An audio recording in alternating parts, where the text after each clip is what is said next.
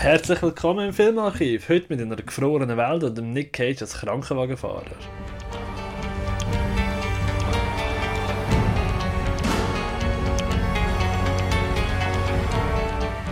Herzlich willkommen, ich bin der Patrick und bei mir ist der André. Ja, Sali zusammen. Und heute sprechen wir einmal über The Day After Tomorrow und über Bringing Out the Dead.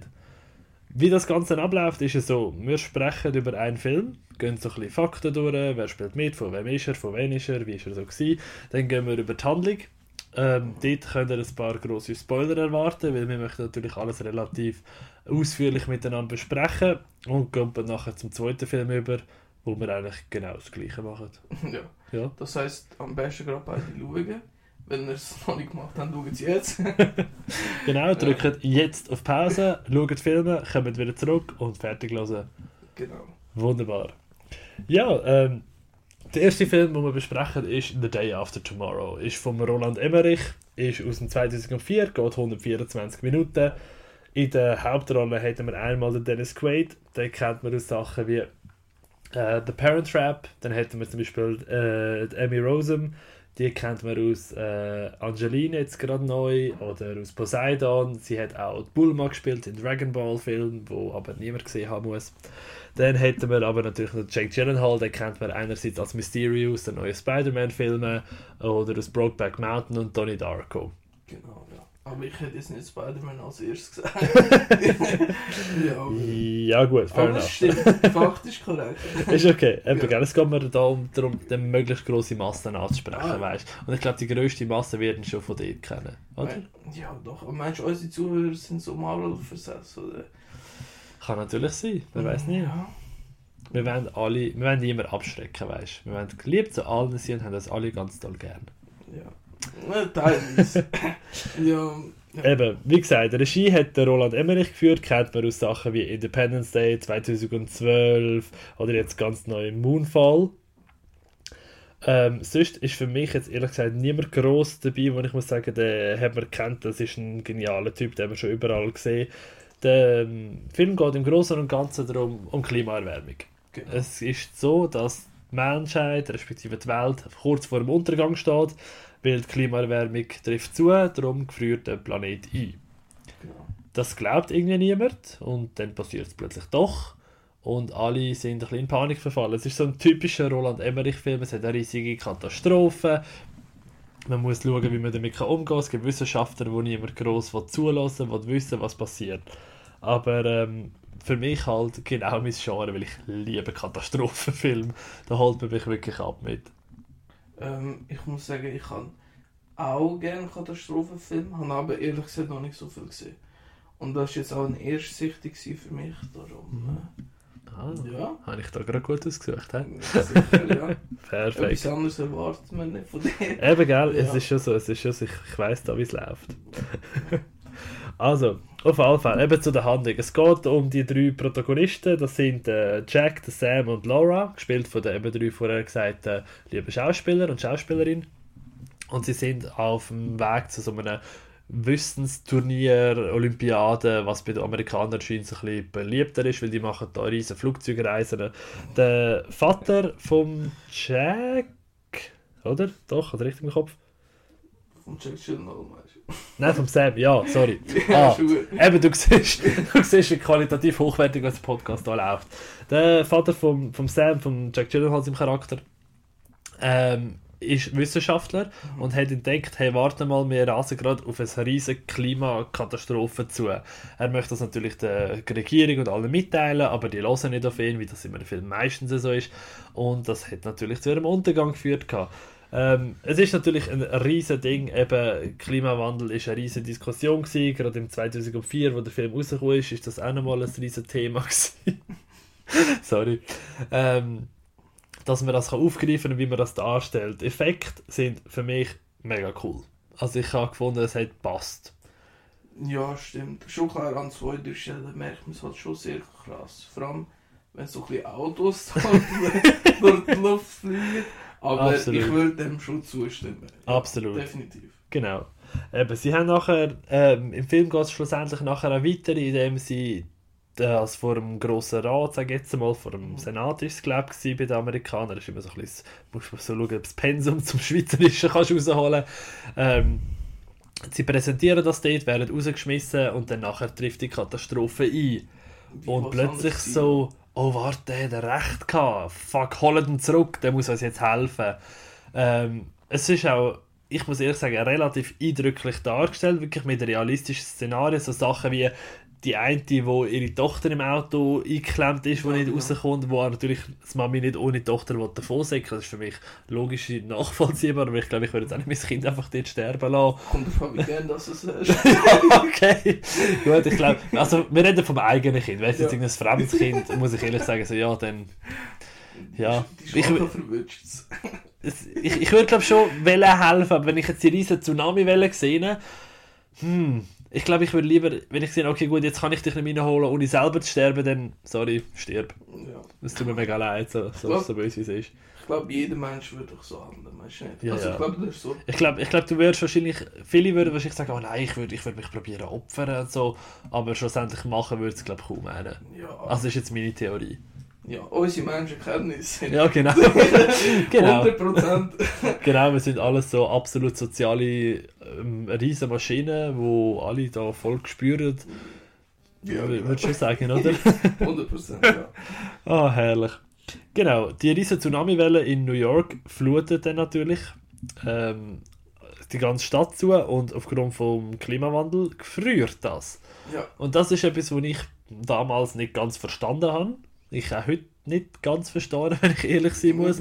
Es gibt eine logische Erklärung dafür, die wird im Film auch erklärt, aber ich bin glaube einfach zu blöd, um das können nachvollziehen. Hm, Nein, ich kann Ich habe mein Gehirn auch nicht hundertprozentig geschafft, ehrlich gesagt. Ja gut, das ist ein Emmerich-Film, du Ja, musst ja. hier mit 100% einschalten, der Genuss ist ein Film mehr. Genau, ist schon relativ gewesen.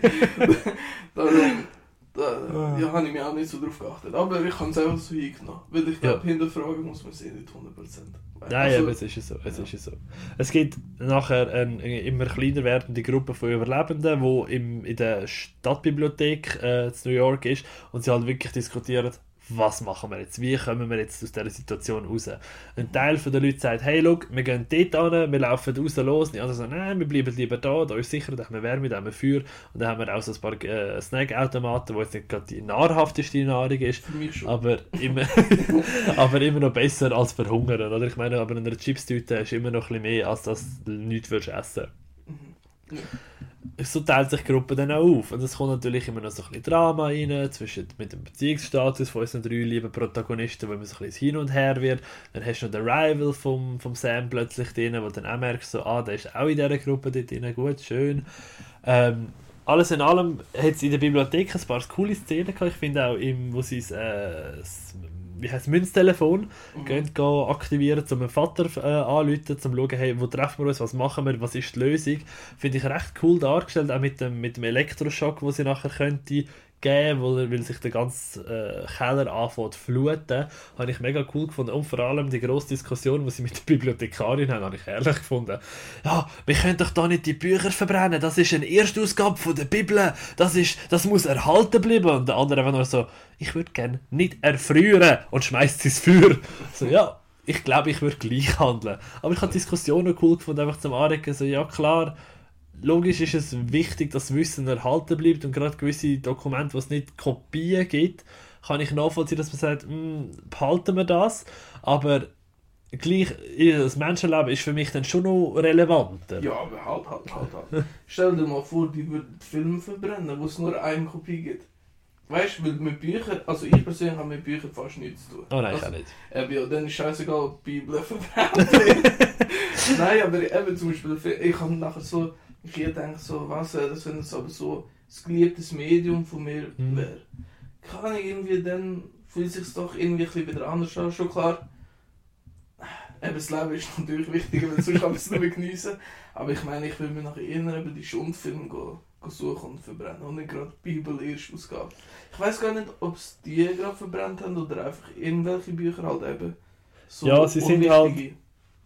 Sie sind halt in dem, in dem Abteil von der Bibliothek gsi, wo höher gelegen ist, wo halt die ganze Kälte nicht so schnell angekommen ist und darum halt die selteneren Bücher sind, die nicht für die Ja. breite Masse sind. Darum sind die natürlich eben so eine, eine Gutenberg-Bibel, eine, eine Erstausgabe von, ähm, wie hat wie hat's geheißen, der scharlachrote Buchstabe. Ähm, ja, Ja, eben darum würde ich. Eben, wenn es um ein anderes Medium geht, würde ich auch ein bisschen vorsichtiger Sachen Oh, ins. Feuer werfen. Eben darum bei Büchern. Ja, keine Ahnung. Haben wir da beide nicht so viel nein, es ist es, aber ich meine, von einer DVD hast du jetzt auch nicht mega viel Wärme, wenn du den verbrennst. Das hättest du eher noch giftige Stoffe, die dir schaden, oder? Ja, Darum sind wir beide, beide auf der Seite verbrennt Bücher. Ja, sowieso, aber ich meine, vielleicht ist es auch ein Mhm. angenehmerer Tod mit giftigen Dingen sterben. Ja, das weiß ich natürlich nicht.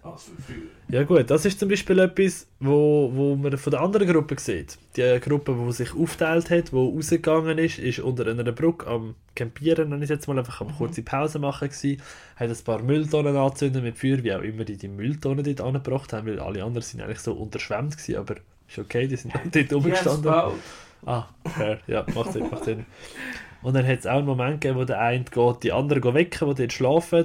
Und dann muss ich sagen, da habe ich, als ich den Film das erste Mal gesehen habe, mit so, keine Ahnung, 8, 9, etwa plus minus würde ich sagen, habe ich auch gedacht, so, wieso lässt er jetzt die einfach dort liegen? Der hat sie noch nicht aufgeweckt. Bis ich dann beim Rewatch einfach mal geschnallt habe, ah, die sind ja erfroren, die sind ja tot. Ja. Und das ist schon so etwas, wo, wo mir dann ein bisschen eingefahren ist, um zu sagen, fuck, es ist nicht einfach nur ein bisschen Schnee, es ist wirklich arschkalt, du, du stirbst. Ja, das sehen wir auch bei anderen Szenen, wo man nachher sicher dazu Mhm. kommt. So vor allem eben so mit Mechanik, also so Dinge, die einfach nachher nicht mehr funktionieren wegen der Kälte. Genau. Das ist schon. Ja, Ja. ja. Eben, ich hans also ich habe es natürlich gecheckt, weil ich kann nichts geben nach Neunjährigen. Aber ich habe auch gefunden, also wie die geweckt hat, also ein bisschen geschüttelt. Ich weiß nicht, ob ich aufgewacht wäre. So, hey, mach. Okay, der ist tot, gut, gehen wir weiter. ja, aber das wäre nachher ein bisschen scheiße gelaufen. Ja. wenn ich noch. Wachst du auf so, hey, was sind alle? Ja, aber natürlich logisch gewesen, dass sie verfroren sind. Ja, klar. Ja. Nein, ähm, während sich das Ganze in New York abspielt, probiert ja der US-Präsident dann nachher auch ein, eine Lösung zu finden für das Problem.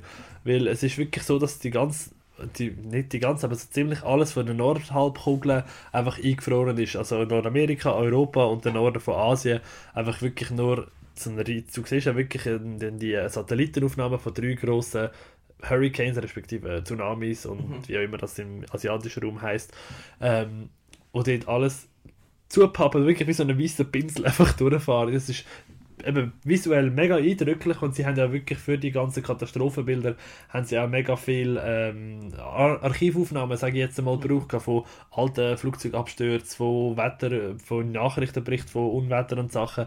Ähm, das habe ich persönlich noch mega cool gefunden und es haben ja auch laut dem Emmerich über 1000 äh, Digital Artists an dem Film mitgeschafft dass das alles einigermaßen präsentierbar aussieht. Wo ich wirklich finde, für einen Katastrophenfilm ist das absolut vertretbar. Wer jetzt das irgendwie so ein Streifen sagt, hey, mein Ziel ist 8 Oscars zu gewinnen, hm, ein bisschen kritischer, Aber- ja. aber ich schaue es jetzt auch als ein Popcorn-Kino an, muss ich sagen. Ja, doch. Aber ich glaube, anders geht ja auch niemand an den Film an. oder? Nein, ich kann mir nicht vorstellen, dass da irgendjemand sagt, das ist der beste Film aller Zeiten, es geht nichts an dem auszusetzen, er ist perfekt. Das... Also ich sehe es nicht. Ja, logisch gibt es, es gibt nichts, was es nicht gibt. Aber ich sehe es zumindest nicht, sagen wir es so. Nein, ähm, was der US-Präsident probiert, dann nachher wirklich ein bisschen Beziehung aufzubauen mit Mexiko. Und das finde ich noch mega spannender Aspekt vom Film. Weil, ja, die USA und Mexiko haben ja nicht so eine angenehme Grenzpolitik, Mhm. nennen wir es jetzt einfach einmal. Und dann kommt wirklich der amerikanische Präsident zum mexikanischen Präsident oder Premier, ich bin mir nicht ganz sicher, wo er sagt, hey, look, ähm, wir würden gerne unsere Leute zu dir bringen, geht das? Und er halt, nein. Wieso? Wir brauchen die richtigen Dokumente und Visum und alles. Und dann denkst du, ja, auf die einen Seite verstehe ich es, weil ja, so, so sind seine Leute Jahr, jahrelang behandelt worden. Auf die andere Seite ist es einfach so ein bisschen, Kollege, die sterben dort denen. Aber Hanker und Dini sind auf deiner Seite auch gestorben und haben nicht über dürfen. Aber ja. Ja, ich habe es auch also cool und spannend gefunden, dass so der Spieß umgedreht wurde. Mhm. ist. Ähm, aber irgendwie eben von dem Premierminister oder so, oder wie der, ist von Mexiko, kann ich, kann ich auch schon verstehen. Vor allem, kann ich, dass halt nachher die Amerikaner wirklich erwarten, dass sie einfach so hören dürfen. Ja. Das sind Amerikaner, logisch. Hey, wir wollen etwas, wir dürfen nicht. What? Ja, eben, ja, darum kann ich schon nachvollziehen, dass so Mhm. die Reaktion war. Ja. Ja, es ist ja so. Ah, nein, das ist ja auch eben. Nachher geht's, siehst du wieder, so, was mit unseren Protagonisten läuft, was die dann so gescheit machen. Und ähm, sie hat vor der Bibliothek auf dem obersten Stock, wo ja doch ein bisschen höher ist, hat sie nachher ein riesiges Schiff plötzlich, wo dann herausgefunden ist, das hat sie während der ganzen Flut in die Stadt hineingespült. Ah, Und ähm, das ist gerade gut, weil Laura braucht Penicillin. Ja, ja doch. Oder? Irgend so Sie hat das Medikament gebraucht. Sie hat Medikament gebraucht. halt gut, ja. Man sieht, wir sind wir sind wahnsinnig gut Aber vorbereitet. warum hat sie das äh, Medikament gebraucht? Ja, wieso denn? Ja, weil sie sich verletzt hat beim Flüchten in die Bibliothek. Genau. Hat sich irgendwie, ah, ich weiß nicht, was es Am- um ein Auto oder so, also Ja, irgendetwas. Wo sie das eine aus dem, aus dem Auto rausholen ich glaube, die Handtasche von der Frau irgendeinen Pass dort drin gehabt hat. Hey, Was in so dem Moment meine letzte Sorge wäre, Ja, geil. Also, hat sie sich an der, an der einen Autotür, wo auch offen gestanden ist, das Bein ein bisschen aufgekratzt, wo dann nachher aber eine üble Infektion geworden ist. Das ist so, also, ohne, ich habe gedacht, also, warum gehst du die scheiß Papier holen? Also, ohne Witz.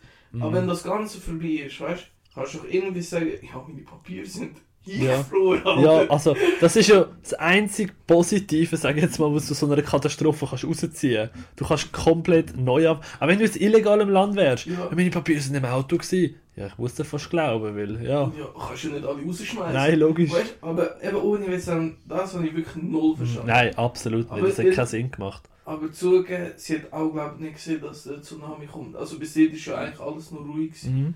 Weil sie hat gedacht, ja, sie hat ewig Zeit, dann vielleicht okay. Ja, Aber- klar, aber es ist gleich so, Kollege, what the fuck, das ist nicht Hauptpriorität. Ja, ja, nur, ja, ich weiß auch nicht. Das ist ein bisschen, Hm. ein bisschen billig gewesen. Ja, Irgendwie so, weißt du, so die, die Dinge aufzubauen, eben, dass sie sich verletzt, hätte sie sich ja vorher können. Also, ich weiß auch nicht. Ja, absolut. Aber ja, aber du hast, den Konflikt gebraucht, dass sie auf das fucking Boot können. ja, Und das Boot hat ja kein Passagier mehr gehabt. Also kein menschlicher Passagier mehr gehabt. ja, Ah, das ist, das muss ich eigentlich eine coole Szene gefunden mit den Wölfen. ja. Die hat für mich funktioniert, von der Tension her, von der Art und Weise, wie es gedreht worden ist. Dann hat sie fünf Tagen gedreht. Krass. Ja, habe ich spannend gefunden. Habe da schön ein bisschen Trivia rausgeschrieben. Ich kann sogar noch warte, ein Trivia, wo mit null passt, aber warte, ich trotzdem dazu. Okay. Ähm, nämlich von, von der South Park machen, Trey Parker Ja. und Matt Stone. Hast du das auch geschrieben? Ja, okay, komm bitte. Nein, sag du. Nein, ich Nein, nein, komm. Also komm, ich erzähl's. Ja, jedenfalls. Sie haben das Skript in die Hand bekommen, auch 2004 nehme ich an. Ja. Oder ein bisschen vorher. Und dann haben sie es einfach äh, nachher wollen spielen mit Puppen. Ja. Und ja, nachher natürlich hat der Anwalt gesagt, das könnt ihr nicht bringen. Da wird, nicht, da wird sicher nie Mhm. veröffentlicht. Nein, Aber die Idee... aber es wäre so geil. Ich ja, würde das so gerne ja, sehen. Wirklich, als ich das gelesen habe, dachte ich, ah, wie geil, bitte. Ja. Aber ich nehme mal an, nachher haben sie Team America gemacht. Also weißt du, wegen Puppen. Ja, Weißt das du, könnte sogar gut sein. Ich glaube wegen dem... Also kann das jetzt so Dort- halb wissen. Dort habe ich zu wenig Hintergrundwissen zu Team America, muss ich sagen, aber das könnte, das könnte ich mir vorstellen. Ja, wenn Das ist und so... Inspiration Also ich habe jetzt zwei Filme mit Puppen gemacht. Ich glaube, dann ist Team America entstanden. Ja, äh, das ist, das ist ein fairer Sieg, also muss ich sagen, das ist, ist okay. Nichts falsch gemacht. Ja, nein, de definitiv nicht. Ach, so gut. Ähm, genau, was sind wir bei den Wölfen? Ja. Sie sind nachher auf das schöne Boot. Dort haben sie natürlich immer ein bisschen Hin- und Her-Konflikt mit den Wölfen. Mhm. Weil, äh, ja, die Wölfe haben natürlich etwas zu fressen wollen und haben plötzlich dort so zwei kleine Schischkebabs gehabt, die auf Besuch gekommen sind. Ja. Kann man nicht äh, denen vorwerfen, dass Nein, ist eine natürliche Reaktion. Aber wie, wie hat das mit der Tension für dich funktioniert? gehabt? Ist die, ist, hat sie dich abgeholt? So halb. Also, die Szene war cool, gewesen, aber auch so die Anspannung oder halt Angst um Charaktere sind nicht so da gewesen. Aber, ja, also, trotzdem coole Szene. Absolut. Ja, kann ich verstehen. Ich habe ich es mega cool gefunden. Vor allem beim ersten Watch ist halt schon so ein bisschen, uh, nippelt einfach einen von denen ab. Aber äh, nö, war nix. Hat nicht sollen sein. Ja. Ja, sie haben logischerweise kommt es zu einem so halb Happy End von dieser Szene, sage ich jetzt einmal. Also nicht vom ganzen Film, aber von dieser Szene gerade. dass sie Medikamente bekommen, der, ihre, liebe, ihre liebe Kollegin die Sachen können geben können, heilen und dann wird es wieder zum Vater übergewechselt. Was der Vater gerade machen, der ist auf dem Weg zu seinem Ja. Sohn, dass er ihn kann retten kann. Ja, mit zwei Kumpanen. Genau, und kommt dann mit zwei Kumpanen an. Logischerweise nicht. Nein, leider nicht. Sehr, sehr, sehr. Das, das ist äh, ein, ein Moment, gerade wo sie auf, ähm, auf dem Einkaufszentrum sind Ja. und nachher dort wirklich der eine durch die Dachscheibe reinbricht, bin ich wirklich dort geguckt und so, uh, der hat weh da. Ja. Der, der, also der hat einerseits natürlich körperlich weh, aber ich muss auch sagen, obwohl der Charakter mir relativ gleichgültig war, Ja, so viel von dem hat man auch Nein, gesehen. eben, du hast null, null Hintergrundgeschichte gehabt, du bist, hättest eigentlich nicht groß müssen drüber, aber irgendwie, irgendwie habe ich gleich gespürt, gehabt, wie das dem Vater noch wichtig ist. Ja, und das hat, das hat dann gleich, gleich, weh da. ja, genau. Ich glaube, im Film sagen sie auch, dass sie 20 Jahre zusammen geschafft ja, haben. Darum ist schon... Hm. Kann man auch nachvollziehen, wenn man sein eigenes Leben Überträgt. Eben 20 Jahre. Ja, ja. So jemanden schon kennen, das ist kritisch. Ja. Das ist schon eben, ja und vor allem, es ist ja nicht einfach so, als wäre er runtergefallen und dann wäre es es gewesen, sondern er ist ja wirklich, hat zuerst dort noch gehangen, sie haben noch probiert aufzuziehen und er hat sich dann selber abgeschnitten, dass er den anderen nicht mit abzieht. Und das ist halt äh, erstens mal sehr heroisch, finde ich, dass du das Mhm. wirklich kannst durchziehen. Respekt an dieser Stelle. Auf der anderen Seite hast du natürlich nachher dann schön runtergeschaut und siehst, wie er dort auf der Rolltreppe liegt. Ja, ein ja. bisschen weniger schön. Stimmt, ja. Ja, ja. Ja, nein. Ah, das ist schon, eben. Auf jeden Fall geht es in dem Sinne weiter, dass sie schlussendlich natürlich zusammenkommen. Wer hätte es gedacht? ja Vater und. Sohn finden einander wieder, haben ein glorreiches Zusammenkommen. Ähm, es ist aber auch nichts mega spektakuläres, finde ich, wo dann nachher gerade passiert. Außer du sagst, doch, das habe ich noch mega relevant und wichtig gefunden.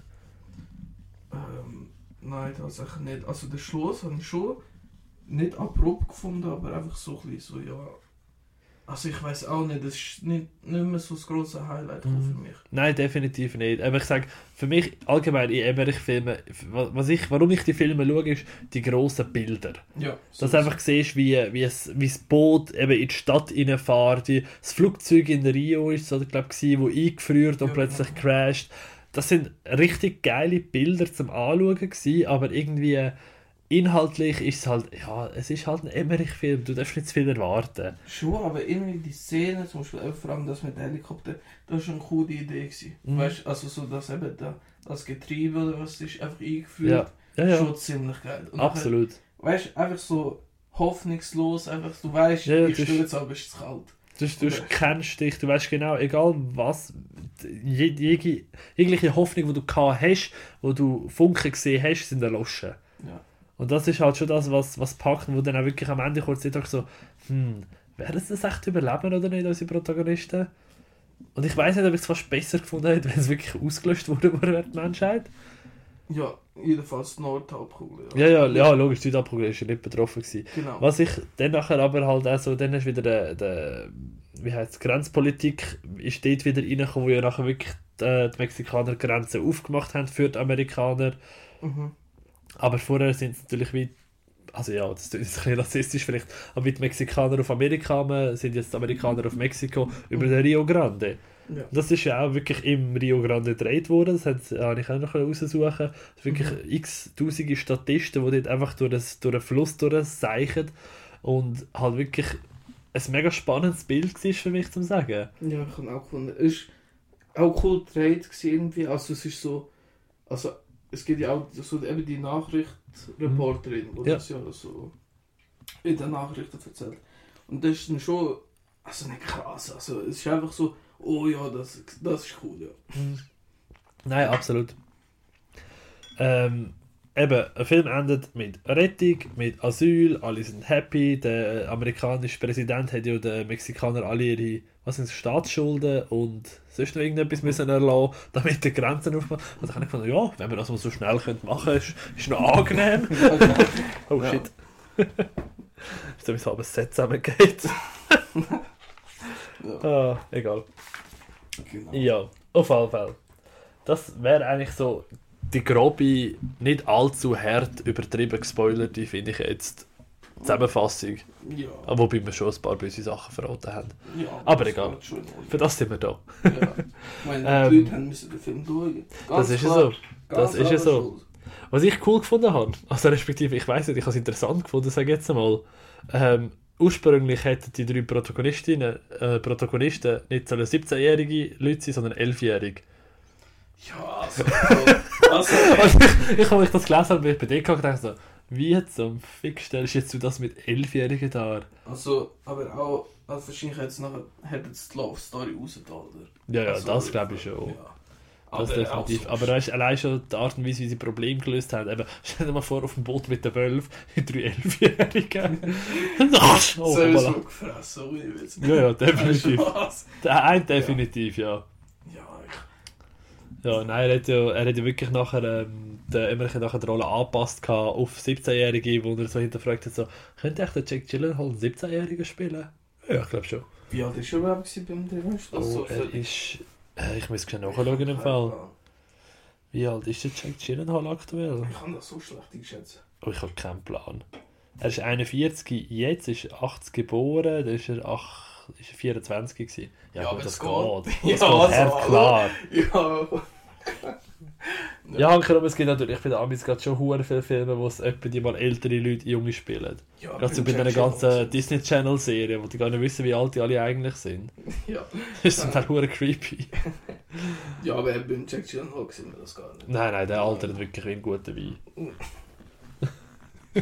ja, also sorry. Der Spruch. Stimmt's nicht? Ja, Eben, also. also. Ja.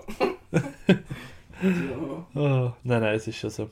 Aber was ich noch cool habe, ist so der, der Charakter, der, ich sag's mal, mal Penner mit dem Hund. Ja, das ist cool, den ja, ich der gerne gehabt. der wirklich Den habe ich auch gerne gehabt, das war toll. Gewesen. Ja, Da wirklich auch, auch wirklich ein, ja, halt eine interessante Art und Weise ähm, reingebracht im Film, einfach nicht alles das Materielle, weil klar, unser Trio, das ist aufgewachsen mit Privatschulen und reichen, vermögenden Eltern, die ihre gute Bildung haben können. Und er ist halt einfach so das, das Street Smarte, wo ich eigentlich nur in der Bibliothek war, weil er ein paar Hotdogs aus dem Müll rausfischen für den Hund.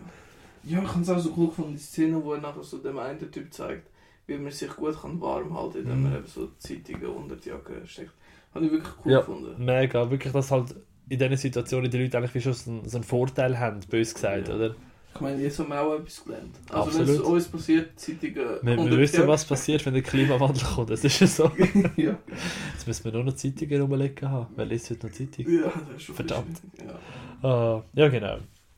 Ja, ich habe meine Trivia, meine, meine Fun Facts und meine wichtigsten Sachen ich eigentlich raus können lassen. Wie sieht es jetzt bei dir aus? Ich kann mir nichts mehr aufgeschrieben. Ich kann du übernimmst den Job. Sehr gut. Ja, nein. Gut Ich habe abgesprochen, wie immer. Wir sind ein wunderbares Streamteam da. Hallo. ah, ähm, eben, ich sage jetzt mal so, wir gehen einfach, wir haben die Filme natürlich auch noch ein bisschen bewerten und da kann man so ein bisschen Grundwissen, so einen Durchschnittswert geben. Wir bewerten nach dem Letterbox-System, weil wir dort halt auch alles so ein bisschen eintragen, ähm, was wir so geschaut haben, was wir so gesehen haben. Äh, auf Letterbox hätten wir eine Durchschnittswertung von 2,8 von 5, auf IMDb ein 6,4 von 10, was ungefähr wirklich auf die Gleichwertung rauskommt, Ja, schon. plus Aber minus. im Allgemeinen kann man schon sagen, auf Letterboxd wird ein bisschen härter bewertet. Also ein bisschen strenger bewertet. Ja, ja, habe ich auch das Gefühl. IMDb. Habe ich auch das Gefühl, ja, ja, definitiv.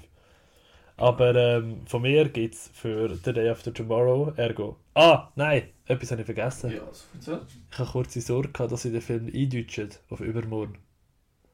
So schlecht. Ja, er wäre wär so schlimm. dann hätte ich ihn sicher früher geschaut. 100%. Wahrscheinlich, ja. Einfach wegen beschissenen Titel. Oh nein, der neue Blockbuster von Roland Emmerich. Übermorgen. Ja, aber, aber Ah. ohne jetzt den Titel, also ich weiß auch nicht. Wie man schon beim äh, Sinne Swiss Quiz Ja. gehört hat, wenn man dort reingelassen hat, eben, das ist schon wirklich dann wie ein James Bond Titel. Ja, hat etwas. ja, The Day After Tomorrow. und ich, ich habe die ganze Zeit auch Better Tomorrow im Kopf gehabt, so ein asiatischer Actionfilm. Okay, Einfach nein. Better Tomorrow. Ja, sie hat auch ein Better Tomorrow gekauft. Also. ja, das ist so. Ist es so? Ja, nein, was ich will sagen, von mir gibt es 4 von 5 Sternen, weil ich saumässig gut unterhalten worden bin. Er hat Spaß gemacht, einerseits in Sachen ähm, coole Bilder. Es ist, ich habe ihn halt als Katastrophenfilm bewertet. Und für mich ein Katastrophenfilm ist das eigentlich etwas vom, vom Schönsten, was ich gesehen habe. Ja. Ähm, ich habe im Film drei Sterne gegeben mit Herz. Äh, ich finde ihn cool, aber also, er macht schon viel Eigenes, aber so das, das Spezielle hat mir so ein bisschen gefällt für dreieinhalb Sterne. Und vor allem am Schluss bin ich nachher auch so ein bisschen mit Fragezeichen oder so halt ein bisschen, ja, keine Ahnung.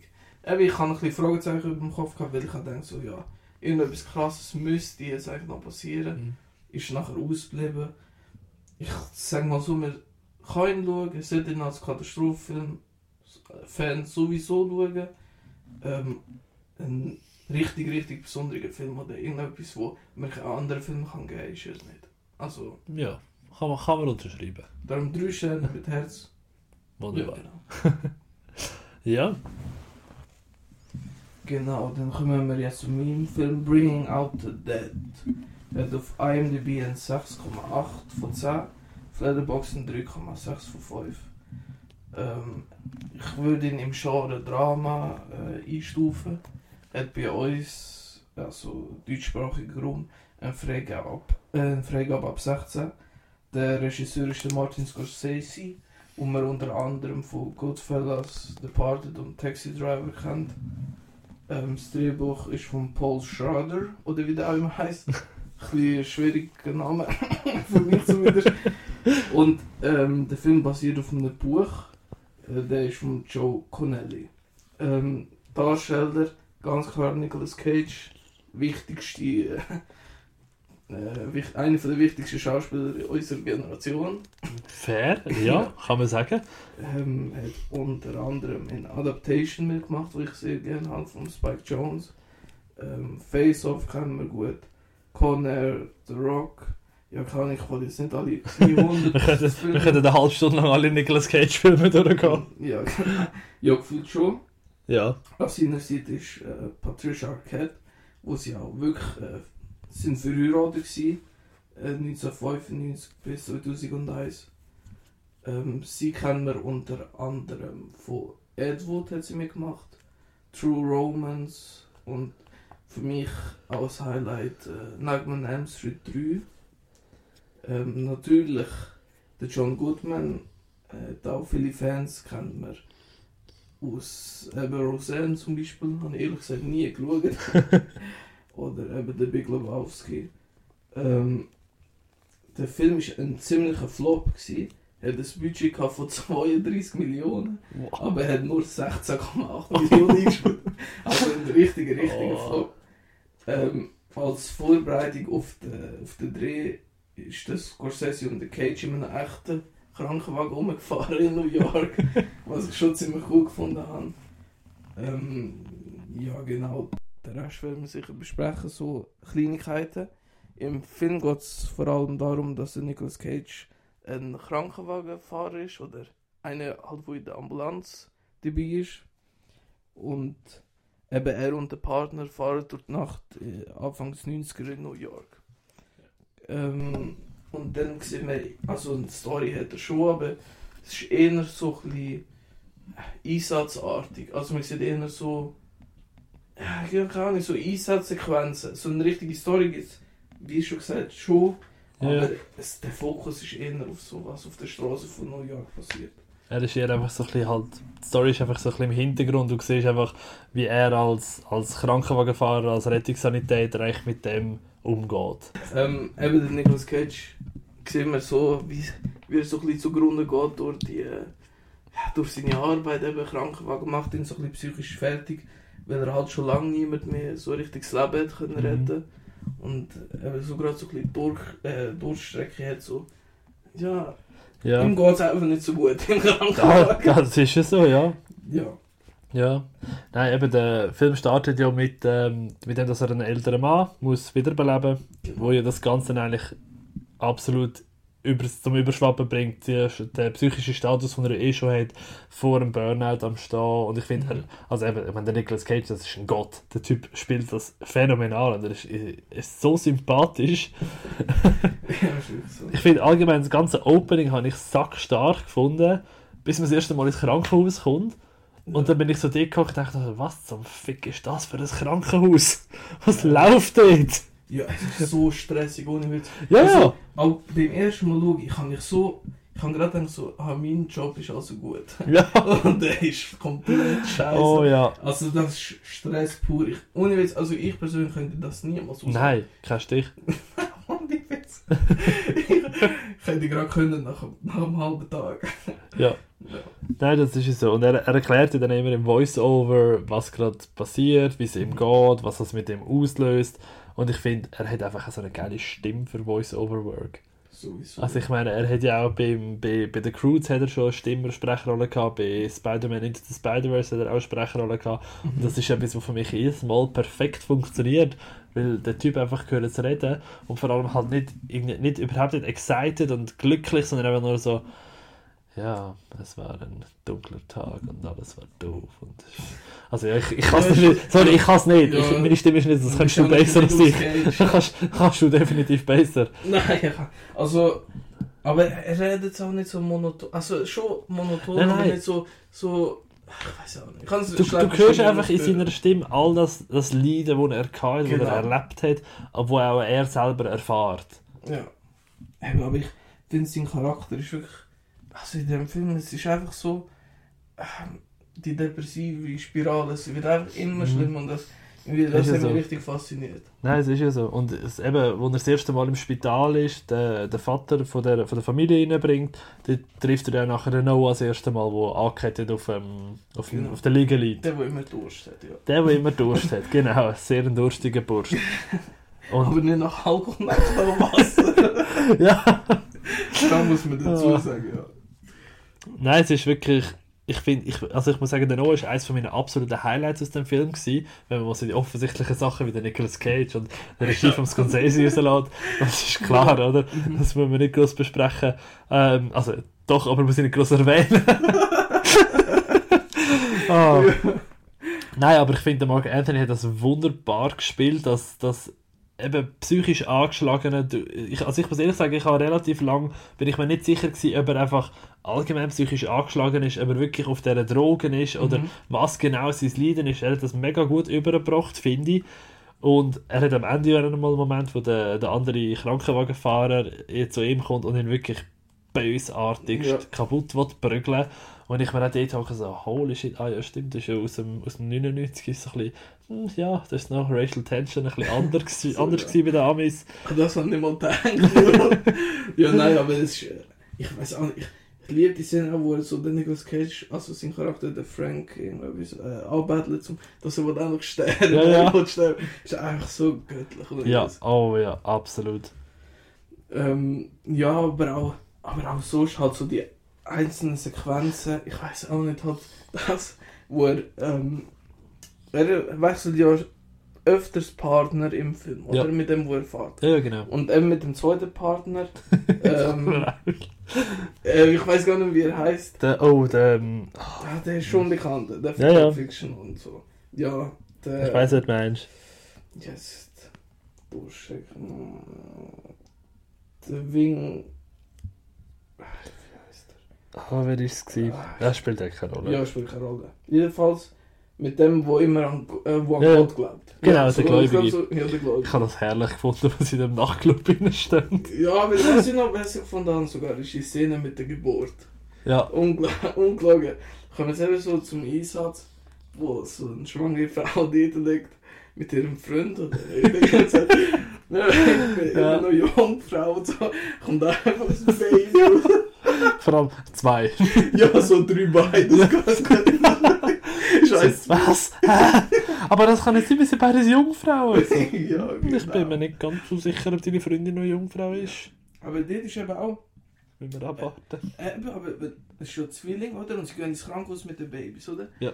Und nachher, eben im Nicolas Cage, sie stirbt einfach. Und das eben vom anderen hat überlebt. Ja. Und dann merkt man schon wieder, er denkt einfach, er, hat, er trägt das Pech. Ja, ja. Also Er, er bringt das alles. Er, klar, ein gewisser Teil ist natürlich einfach blöd böse gelaufen. ja. Aber ich habe ich hab schon das Gefühl, dass er halt das wie auch nochmal mehr verstärkt und so halt auch mehr verstärkt bekommt, dass ihm all das Schlechte widerfährt. Er, ja, er denkt so, oder er gibt sich sogar selber die Schuld, Ja, dass ja. er niemanden kann retten. Und Ist das ist so? schon ziemlich krass, ja. Ja, eben, das ist, ich glaube, das ist halt einfach auch ein Teil von dem, von dem Beruf. Also ich, ich habe keine Erfahrung damit. Meine Erfahrung von, von Ärzten und Krankenhäusern, das ist alles aus Scrubs und Grey's Anatomy und Co. Und ich läuft das einmal ein bisschen anders ab. Aber ähm, da muss ich auch sagen, das ist halt ganz ein Beruf, wo du einfach ständig mit dem Tod umgeben ist. Mhm. Was halt dazugehört, klar, aber das nimmt dich trotzdem psychisch mit. Du kannst ja nicht sagen, so, ja, Tod kommt am Viertel vorbei, ist eher, ja, passiert halt. Ja, eben, ich glaube, das ist so eine Belastung. Das ist, Mhm. da können nur ganz wenige Menschen damit Ja. umgehen, glaube. Nein, das habe ich eben, glaub, wirklich auch das Gefühl, wo du einfach denkst, so, holy shit, das ist ja nicht mehr natürlich, was da läuft.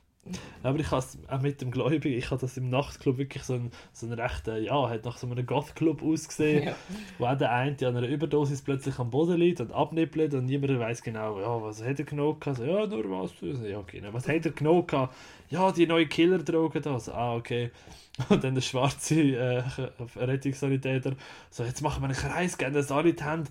Oh Lord in heaven, have mercy upon this soul. Und der Typ hat ja I Be Banging geheißen. Also ja, es war sein Künstlername. gewesen. Ja. And bring back I Be Banging and let him walk this earth again. Und in dem Moment spritzt der Nick Cage in ein bisschen Adrenalin und das ist Ja, ja, irgendetwas. Und er steht auf und die anderen nur hit. Wow! Ja, also es ich habe das genial Ja, gefunden. das ist wirklich göttlich. Aber was ich auch ziemlich cool gefunden habe, die äh, eben äh, Tochter von dem ersten Eingelieferten, Ja. oder? Patricia Arquette. Ja. Die ist ja früher auch drogenabhängig und dann irgendwann, weil dass sie auch so psychisch mit dem Leben, dass ihr Vater Mhm. da im Krankenhaus ist, eben wie sie ähm, eben sich wollten, also neue Drogen besorgen, aber einfach sich Ja, einen. Schuss geben. Und der Nicolas Cage begleitet sie so einigermaßen ähm, und eben sie ist nachher in dem, äh, nicht Drogenloch, aber in dem Drogenapartment und ich liebe die Szene, wie der Nicolas Cage nachher jetzt auch seine Drogen nimmt und er einfach so so einen Bad Trip hat und das ist einfach, kann ich, Ja, ja. für mich auch Also die optisch und so, ah, Inszenierung ist, äh, ist göttlich. Mhm. Nein, ich, muss- also ich finde den ganzen den ganzen Moment in der, in der wie es in der Oasis, Ja, glaube ja, genau. habe ich fantastisch gefunden. Ich, ich nicht Also die Art und Weise, wie das dort dargestellt ist, was, was dort passiert, eben und sein Trip nachher, also von, rein von der Darstellung her, phänomenal. Ja. Ich, weil auch der, wo ihm so die Droge geht und so, Mhm. der Boss, der, äh, der heißt Cliff Curtis, also der Schauspieler, Ja. kennen wir ja auch von Fear the Walking Dead, weiß nicht, ob du es gesehen hast. Äh, habe ich noch nicht aktiv geschaut, nein. Okay. Aber eben, der, ich finde den so cool. Ich, ich weiß auch nicht, das ist einfach so, eben die ganze Szene und so, es macht einfach, also nicht Spaß, aber es ist geil zum Zuschauen. Also, Überdosis ist immer lustig. Ah, ja, ja. ja, aber ja. Ja, es ist so. Eben, ich finde allgemein, ich muss sagen, jetzt, ähm, das Editing mit diversen Montagen, wo mich nie genervt haben, weißt du, wenn sie fahren und immer so die, die Beschleunigung durch die Stadt durch. Das ist, Ich habe es so cool gefunden zum Zuschauen. es, ich liebe es nachher, die Musikuntermalung. Ja, absolut. Der Score hat immer gepasst. ja, es ist... Das Einzige, wo, äh, also etwas, was mich wirklich genervt hat, ist die Beleuchtung. Gewesen. Ich habe Beleuchtung im Film absolut furchtbar gefunden. Einerseits ist es, end- also einfach für mein Empfinden ist es zum Teil einfach zu wenig oder einfach falsch beleuchtet gewesen. Mhm. Und dann hat es immer wieder mal so Bilder gehabt, wo der Nicolas Cage ist und ja, die Rettungssanitäter hat so die knallweißen Shirts und dann ist er immer so aufgeleuchtet, als wäre er irgendwie ein, ein Engel oder so. Ist er, ja. Und ich bin dort gehockt und dachte so, ah, Mann, das sieht so beschissen aus. Kann ich... Also mir ist es nicht aufgefallen, jetzt wo du sagst. Mm, Ja, kann nachvollziehen, aber ähm, ich, kann nicht sagen, es hat mich gestört. Ja, Also es ist... ja eben. Ich kann noch gut ver verstehen, wenn Leute sagen, die haben das nicht gesehen oder hat das nicht gestört, Mhm. aber Dich schon. mich, mich hat es so genervt. Schade, schade. Ah. Ja. Ja, nein, aber sonst ähm, absolut genial. Ich finde auch, auch das, ganze, das ganze Ending auf dem Balkon. Ja, ey. Wow. Das ist so... Also eben, da sind sie, ja- sind sie ja zurück in der Oasis, Ja, genau. weil sie dort nochmal auf den Notdienst gerufen werden. Genau. Weil Und so dann ist- andere Gangster-Ding so dort rumballern. Genau. Ja. Und das ist ja vorher schon immer wieder so ein bisschen, ähm, hast du im, im Dialog hast einfach gehört, ja, dort ist letztes Mal ein Priester ausgeräbt worden, vorher war eine Schiesserei gewesen und vor, vor zwei Monaten hat es eine. Vergewaltigung gehabt. Eben, es ist immer wieder irgendetwas gewesen, wo du gehört hast, aber du hast nie etwas gesehen. Ja, genau. Und dann eben kommt der Notruf, so, hey, by the way, äh, dort und dort müsst ihr im Fall noch etwas machen. Gell? Und dann fahren sie dort hin und dann so, ja, machen sie, kommen sie auf und dann ist alles nass. Und dann liegt die, äh, die eine, ich ich weiß nicht, ich weiß nicht, ob es Prostituierte war oder ob es einfach eine von diesen Mhm. Tänzerinnen war oder was sie halt gemacht hat. Ähm, Leute dort mit Kopfschuss in, in, in den Lachen rein. Mhm. Ich so denke ich so, ja, okay, gut, jetzt geht jetzt geht Luzi, aber dann geht die geile Kamerafahrt über den, über den Gang rein, wo alle Fische am Boden rumfloppen. Also blub, blub, blub. Das habe ich, habe ich mega also cool gefunden, so, also, ja, die armen Fischli halt, aber Ja. es ist dann halt so. Das habe ich wirklich cool gefunden zum Anschauen. Und dann eben der, der Sa- äh, hat er geheißen, oder? Mhm. wo aus dem, aus dem Balkon gekumpelt ist und sein Kollege, der auf dem unteren Balkon gelandet ist und er ist halt nicht auf dem unteren Balkon gelandet, er ist auf der, auf der Reling gelandet, Ja, voll, voll so wirklich durchbohrt Ja, ja, genau.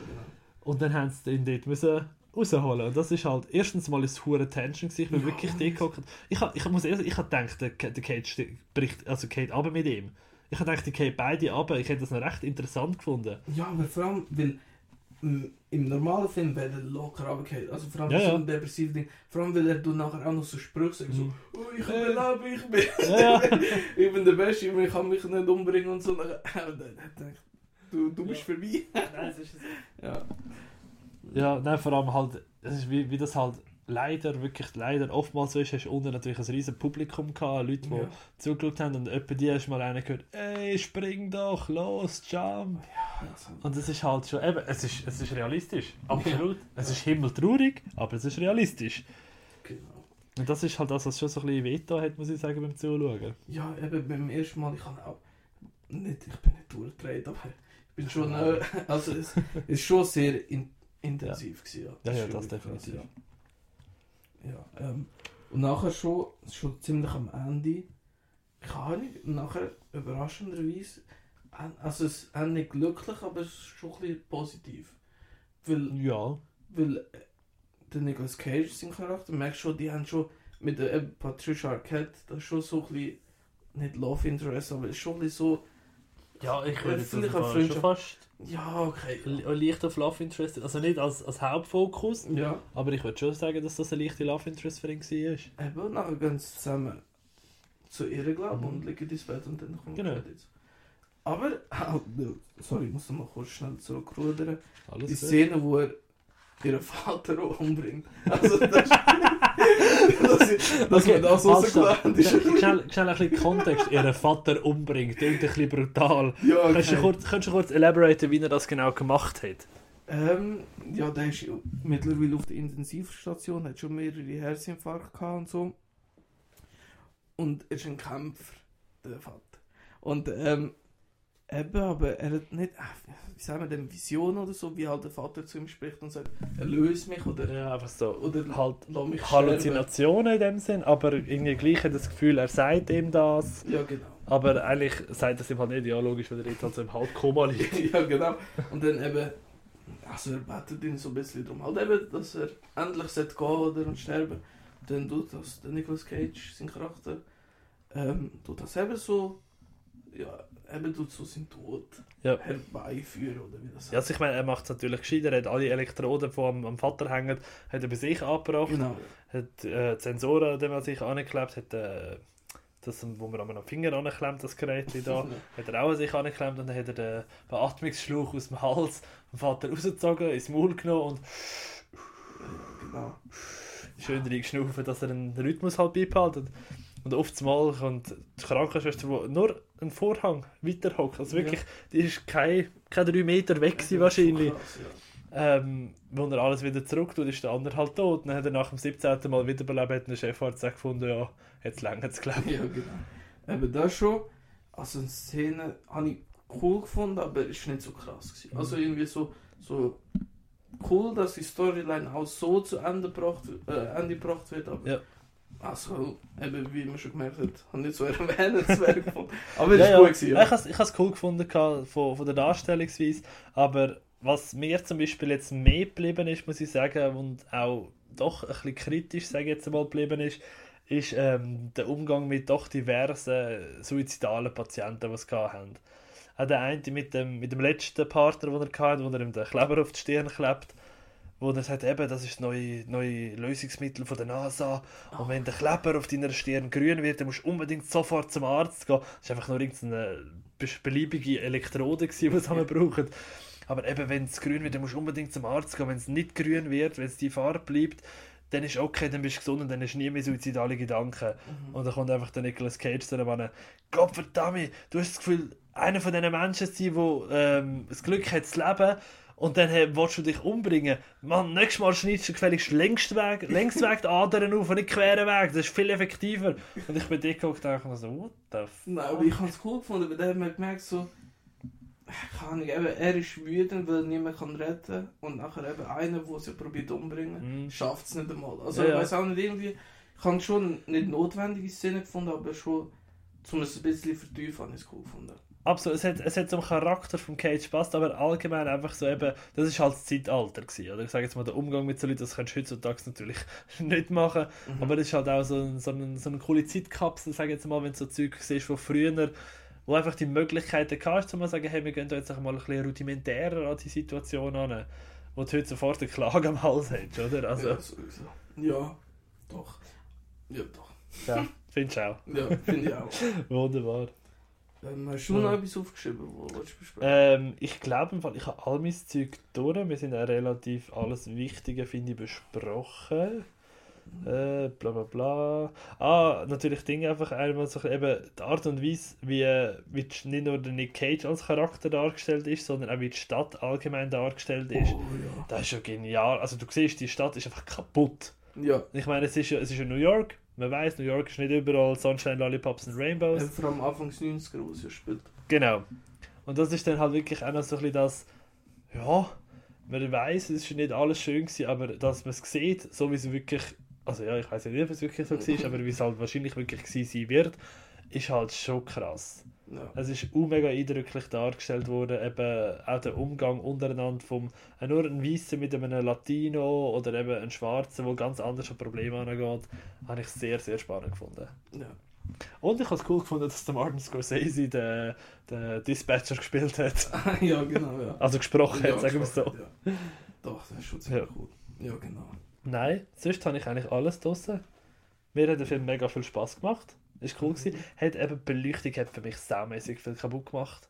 Muss ich Mhm. eben wirklich sagen. Ähm, und auch eben gewisse Sachen, wo halt einfach ein Zeit, Zeitopfer, nenne ich es jetzt einmal, sind, haben, haben so ein bisschen meinen Genuss ein bisschen beeinträchtigt. Darum hat es bei mir nur für 4 von 5 Sternen gelangt. Ist trotzdem immer noch gut. hä? Oh ja, definitiv, Ja. absolut. Eben für mich kann ich die Abzüge bekommt er von mir nicht, aber 5 Sterne. Ja, keine Ahnung. Nein, irgendwie. Es ist einfach. Film beim ersten Mal schauen schon richtig überzeugt. Eben 5 Sterne. Einer. Nicht. Vielleicht nicht der beste Nick Cage-Film, aber sicher der zweitbeste. Ja, Ähm, ich finde es einfach grossartig, ja. das war wirklich cool, gewesen. definitiv. Ja, cool. Schön haben wir das können besprechen. Genau, ja. Was werden wir nächste Woche besprechen? Mm, Zwei wieder super Film hoffentlich. Ich bin gespannt, was du mir wieder aufgibst. Ähm, etwas ganz Spezielles. Okay, Ich glaube, einige Leute kennen den Film, aber einige auch nicht. bin gespannt. Und zwar Eine Leiche zum Dessert. Ich weiß nicht, ob du den schon gesehen hast. Das sagt mir gar nichts. Murder by Death heißt der im Original. Okay, bin gespannt. Das ist so ein bisschen so. Ich weiß nicht, ob du etwas damit kannst anfangen kannst. So Detektiv-Parodie, ehrlich gesagt. Okay, cool. Ja, ich weiß nicht, wie, wie gut du im Thema bewandert bist, aber ähm, ist ziemlich cool. Und Wir finden es raus. Ja. Cool. Ich habe dir etwas, ähm, ja, Monstermäßiges. Oh. Etwas, also monstermäßig, nicht weil monstermäßig gut ist, aber ich finde ihn sehr unterhaltsam. Es ist auch etwas eher Neues. Ich gebe dir Colossal. Noch nie gehört. Was? Mit, ähm, mit der Anne Hathaway und dem Jason Sudeikis in den Hauptrollen. Oh Gott, noch nie gehört. Ohne Witz. Um, aber um was geht's, willst du gar nicht sagen. Es, es geht um eine Amerikanerin, Mhm. die in den Nachrichten sieht, dass ein Monster Soul angreift. Und dann spürt sie plötzlich eine Verbindung zu dem Monster. Alles klar, ja, da bin ich auch gespannt. Also mir hat er wirklich gefallen. Okay, ja, dann gibt es sicher Diskussionsstoffe Ja. nächste Woche. Definitiv. Wieder etwas komplett anderes. ja, es ist ja so. Warte mal. Ja, Also. gut. Ja, Nein, auf jeden Fall. genau. Mir gibt es nicht dazu zu sagen. Nein, ich glaube auch nicht. Das Vielen wär's. Dank fürs Zuhören. Und bis zum nächsten Mal. Ja, genau. Ciao. Tschüss.